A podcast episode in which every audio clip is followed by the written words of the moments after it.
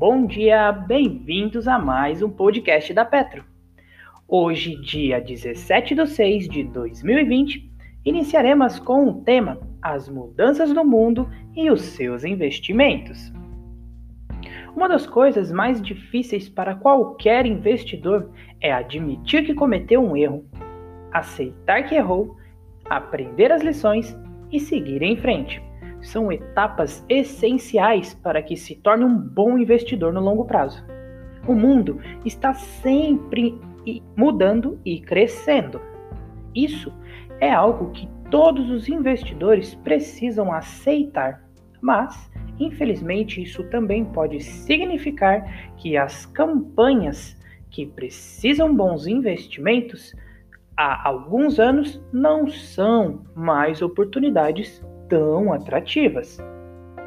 O único jeito verdadeiro de contornar este problema é entender sobre os seus investimentos no nível mais refinado dos detalhes.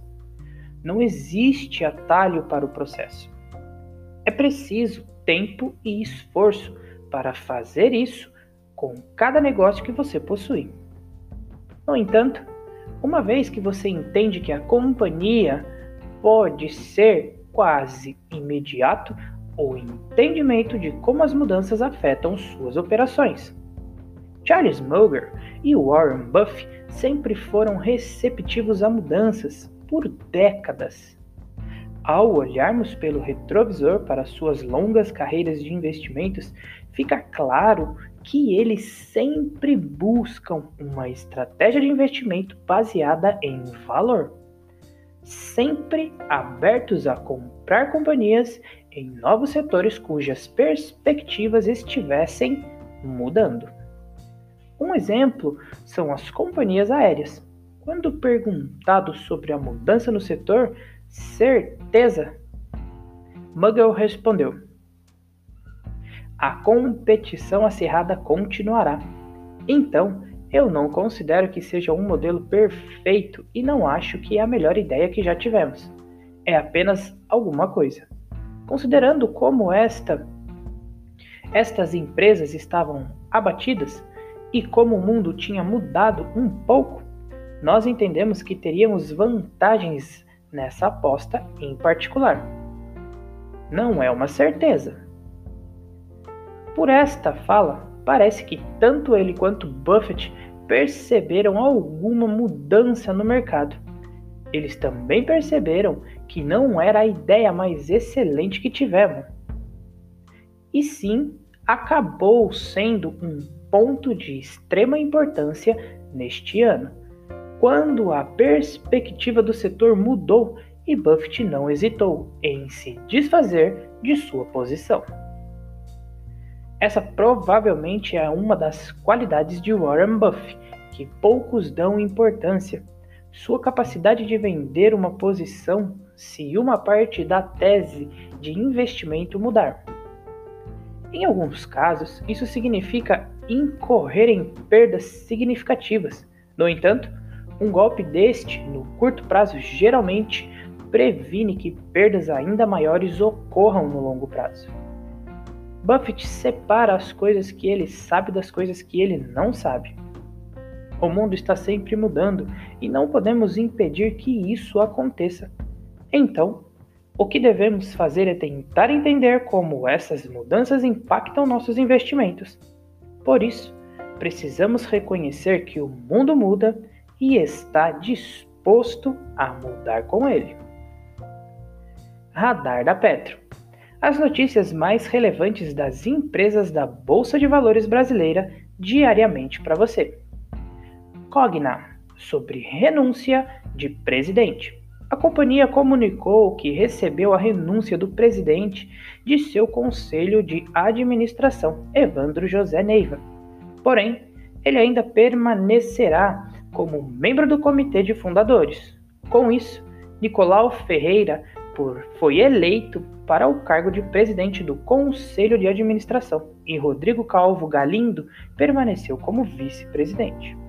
Grendene. A companhia informou que suas atividades na unidade de Sobral, Ceará, permanecem suspensas até 21 do 6, com previsão de retorno no dia 22. Entre 15 e 21, os funcionários estarão dispensados com a utilização do banco de horas.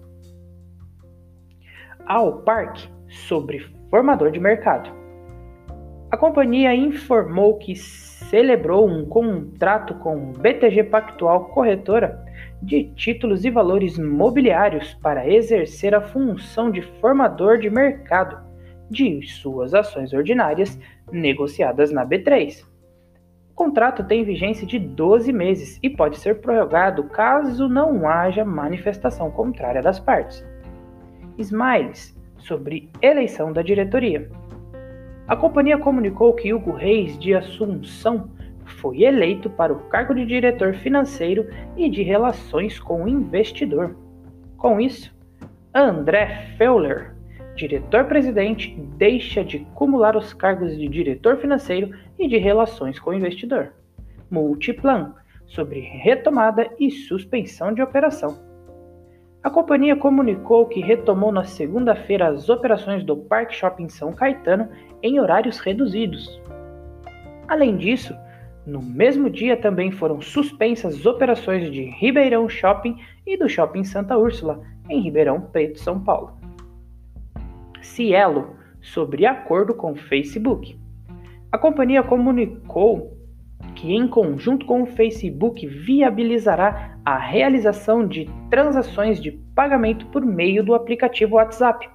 Segundo o comunicado, será possível fazer pagamentos 24 horas por dia Além disso, o pagamento de pessoa para pessoa funcionará na modalidade débito e o pagamento de pessoa para empresas ou empreendedores funcionará na modalidade débito e crédito.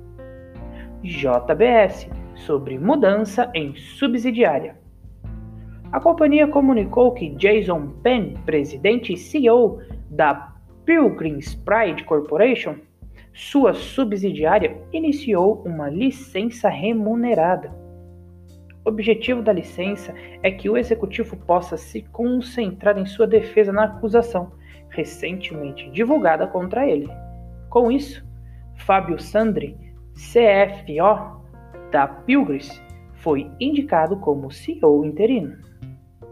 Patenat anuncia pagamento de dividendos a companhia anunciou o pagamento de dividendos em um montante de aproximadamente 3,5 milhões de reais, o que representa 0,072 por ação preferencial ou ordinária. O pagamento será realizado a partir de 26 de 6 de 2020. Iguatemi sobre operação no interior de São Paulo. A companhia comunicou que o shopping Iguatemi Ribeirão Preto permanecerá aberto ao público em horário reduzido, do meio-dia às 20 horas da noite, somente para o funcionamento das operações essenciais. Cirela, sobre participação acionária relevante. A companhia informou que recebeu um comunicado da Dinamo Administração de Recursos, afirmando que sua participação no capital da Cirela foi aumentado para um nível acima de 5%.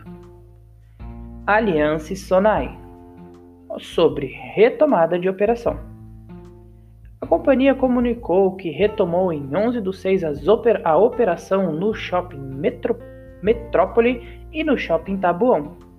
Em 13 do 6 foi retomada a operação do Caxias Shopping. Atualmente, 21 shoppings do portfólio da companhia já voltaram a operar, o que corresponde a 76% do total de NOI e 73% da ABL própria. Petrobras sobre termoelétricas.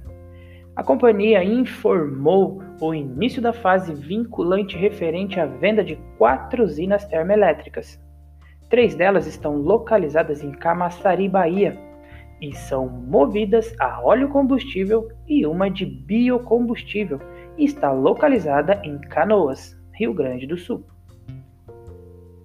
Os potenciais investidores habilitados para essa fase receberão um documento com informações e detalhes sobre o processo.